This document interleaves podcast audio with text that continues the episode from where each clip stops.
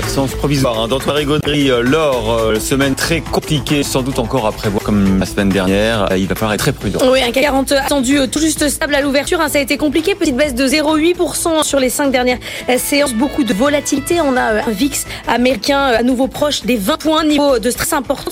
La clôture cacophonie vendredi à Wall Street. Sur le Nasdaq, on a clôturé à moins 1,4%. Dow Jones en hausse à plus 0,2. Euh, On n'avait pas vu depuis longtemps une tendance aussi partagée du côté euh, du CAC 40.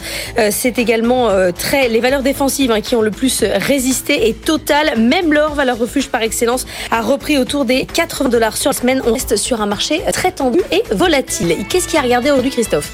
Bah, c'est, ça va vraiment, c'est, vraiment violent, hein, tous ces, toutes ces évolutions de marché, des baisses à deux chiffres à chaque fois sur des valeurs hein, euh, qui ont un peu euh, dévissé, on va dire. Par exemple, évidemment, on se souvient euh, de Roapi, qui a subi une baisse quasiment 60% la semaine précédente, a perdu encore moins 6% euh, vendredi.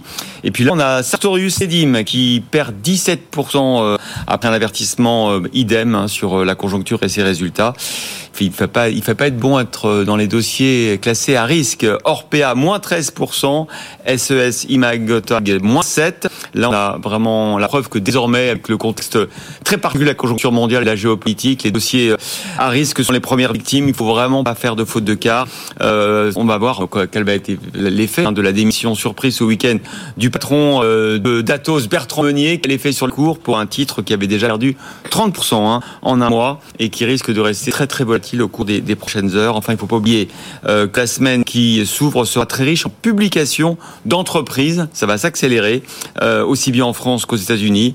Et on va guetter euh, qu'une chose, d'éventuelles nouvelles alertes ou des déceptions sur les résultats trimestriels des entreprises. Donc un argument en plus de la nécessité cette semaine très très très prudent sur les marchés boursiers.